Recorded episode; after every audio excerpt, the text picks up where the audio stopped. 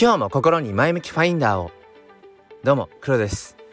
今日は1月の30日月曜日朝の6時20分です。あの昨日髪を切ったんですね。で僕はあの2ブロックにしていてまあなんなんて言うんでしょうこう後頭部からこうサイドにかけてこう刈り上げているんですが寒い。ただでさえ寒い季節なのにまたさらに寒いというね。あのまあまあまあこれは何でしょう 仕方がないというかどうにもできないことなんでしょうけどよくあの髪切った後風邪ひきやすいとかっていうまあ都市伝説というか迷信がありますよね、まあ、気をつけていきたいと思います。ということで今日はですね、えー、不完全さっていうね不完全な僕らっていうちょっとそんなあのー、部分で話をしていきたいと思います。よければお付き合いください。このチャンネルは切り取った日常の一コマからより良い明日への鍵を探していくチャンネルです。本日もよろしくお願いいたします。月曜日の朝から不完全な僕らっていうあのー、ちょ ちょっとねあのネガティブっぽいんですけどまあこれはね前向きファインダーチャンネルという、まあ、そういったあの話していくと最終的にあなんかちょっと前向きなところに着地したじゃんっていう、まあ、そういう不思議な現象が起こると言われている。誰が言ってるな 言われているまあチャンネルなので僕もちょっとねそこに委ねたいなっていうふうに思います。あの昨日ですね昨日の、まあ、日曜日、うんまあ、穏やかであるはずの日曜日ものすごく心をこう、まあ、乱されたというか心揺さぶられた、まあ、そんな一日になったんですね。で、まあ、何かというと、まあ、NFT の話です。こいついつも NFT の話してるなって多分ね、あの聞いてらっしゃる方は以前から聞いてらっしゃる方はお思いだと思うんですがまあまあちょっと耳を傾けてください。まあ、NFT 関係の話で昨日はあの池谷さんですね。池谷さん。あのまあブログ YouTube と。そして今 NFT 界で、まあ、本当にトップインフルエンサー、えー、マーケターっていうところですね。その池谷さんがまあ突如として、まあ、あのとある NFT をこうまあリリースしますと、えー、ツイートしたわけですね。でとある NFT って何かというとあのフリーミントパスといってまあ、NFT にはその、まあ、無料で買えますよっていうような、まあ、そういった、えーまあ、類のものもあって。で大抵今の NFT 市場っていうのはそのイラストとか、まあ、写真僕がやってる写真 NFT とかそのなんかこうアート性、んまあ、絵柄のあるような、えそういった NFT、まあ、いわゆるその PFP ですね。プロフィールピクチャー、うん、SNS のこうプロフィール画像に使えるような、まあ、そういった NFT っていうものが、まあ、主流だったりします。ただ一方でそのこの NFT を持っていることによってユーティリティなんかこう実用性みたいなものが、えー、得られるっていう、まあ、そういった性質の NFT もあります。例えばもう本当に絵柄はもう会員証みたいなもので。でその NFT を持っていることによって特定のコミュニティのその、まあ、例えばディスコードとかのねえー、クローズドな場所に入れるっていう。どちらかというとそのうん実用性の方機能性の方にフォーカスされる NFT もあったりして。でその、まあ、フリーミントパス、まあ、ただで購入することができる、まあ、パスなので、まあ、今後何かこうそうですね例えばうんこういうプロジェクトしますがこういう NFT 買いますあのリリースしますみたいな時にこのパスですよね。パスを持っている人に、えー、その優先的な何かとか、うん、その要は可能可能性が出てくるっていう、まあ、そういった類ですね。パスパス NFT っていうのは。うん、でまあ実際フリーミント、まあ、無料で買えるよって言っていても NFT っていうのはまあ買ったり売ったり NFT を移動したりする時に移動っていうのは、えー、まあ NFT とか仮想通貨を入れておくための、まあ、デジタルのお財布ですね。ウォレットと呼ばれるんですけど、まあ、ウォレットからウォレットに移動する時なんかとにかくアクションを起こす時に、まあ、ガス代という手数料がかかるんですね。なんか NFT 教室ぽくなってきましたね。毎週土日にの朝やってる NFT 教室っぽくなってきたなと思うんですが。まあまあそんな感じでまあ多少なりとお金はかかることはあってガス代が、うん、で時間帯によってはそのガス代だけで、えー、まあ数千円とかかかる時とかもあって。まあ、1年前ぐらいなんかは、うん、ガス代で3 4千円とか全然ざらにありましたね。ここ最近はまあ1,000円切って、まあ、数百円できることが多いんですけど。っていうことがあってえー、昨日突然池谷さんがね、えー、まあ、ボイシーでちょっと話してからだったけどあのいきなりツイートしてでこのリンクから、うん、 free mint できますよっていう風になってもうものすごいもうなんてもうインプレッションすごいしもうみんなやっぱ慌てるわけですよね。何？っつって。池谷さんが「何？ free mint pass」えー、まあでそこに no utility。ユーティリティ。だから別に実用性はないよ NFT 界隈でよく no value no utility no roadmap とかって。だからあの特にこの NFT を持っていたらこういういいことがあるよとか別に価値とかはないよみたいなことをよくこう謳ったりとかすることがあって。ただ結構海外とかではその no utility no value no、えー、 roadmap とかって言っててもなんかそのミーム的にミームっていうのはなんかこう一こう一時の流行りっていうのかな、うん、爆発的に盛り上がるみたいな。結構そういう流れで NFT の、うん、盛り上がりをこう下支えしてるところとかもあったりとかして。そう。でいやあの池早さんがノーバリューって言ってるけどあノノーユーティリティって言ってるけど、まあ、何かしら今後価値が出るに違いない、まあ、それはやっぱりこれまでやってきているうんまあ信頼というか影響力の高さっていうかもうそれが垣間見えるわけですね。うん、であっという間に6000 6000いくつだったかな供給量は、うん、もう6000いくつがもうはけてるんですよ。もう数分で。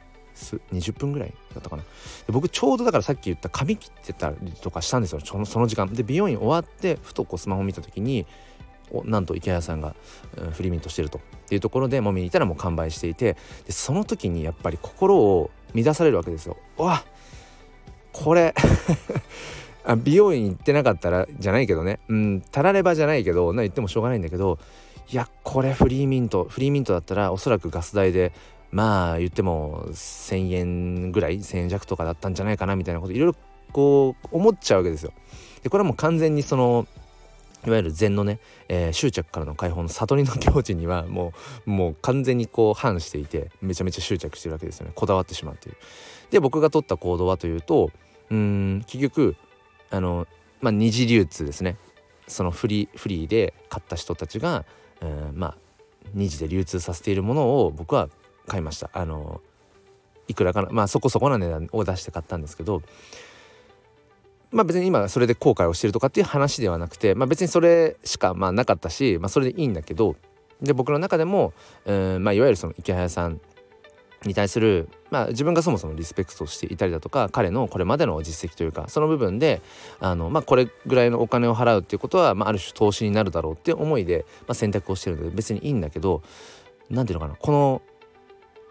やばいやばい なんかあっという間に売り切れてるぞみたいな。えってことは早く、えー、二次流通でもう拾っとかないとどんどん価格が上がるんじゃないかみたいな。で案の定あのー、そのオープンシー NFT のマーケットプレイスですねオープンシーでえー、っとね1位取っていてものすごいことものすごいことなんですけどもの本当にものすごいことなんですけど、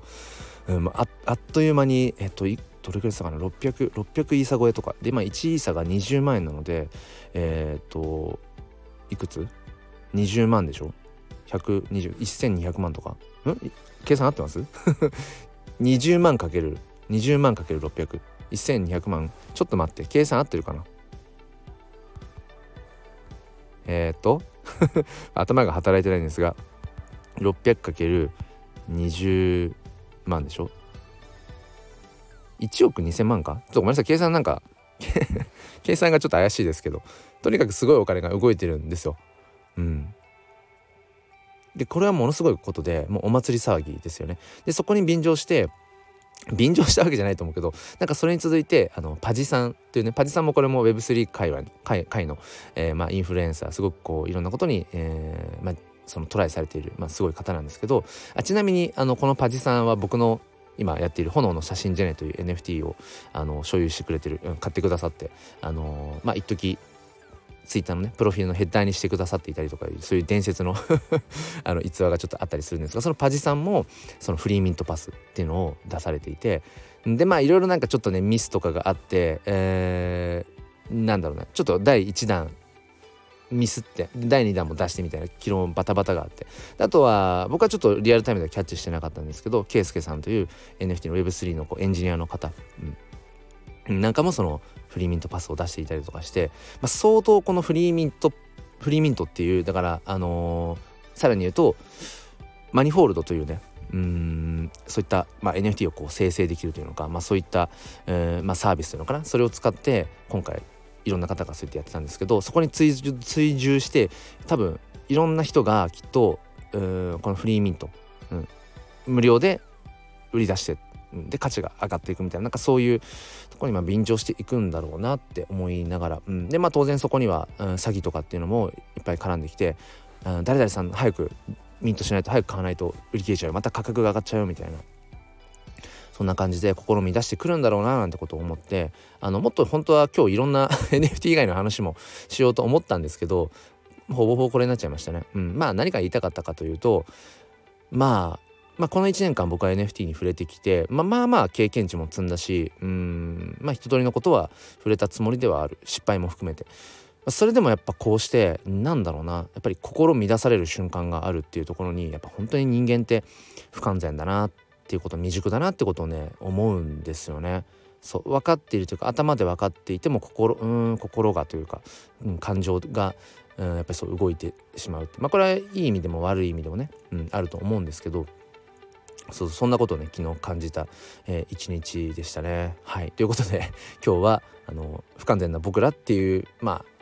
未熟で、えー、未完成で不完全だよねっていう、まあ、そんな話をさせていただきました、まあ、NFT の話に絡めて、えー、させていただいたんですけれども、うん、まあまあ、だからこそこう日々そうですね一喜一憂することもあるかもしれないし、えー、昨日までねすごく価値を感じていたものに今日突然つまらなくなって冷めてしまうこともあるかもしれない。うん、でも、だからこそもしかしたらこの人生っていうのは、えー、ま楽しいっていうのか、うん、面白みがあるのかななんてことを思ってそうですね、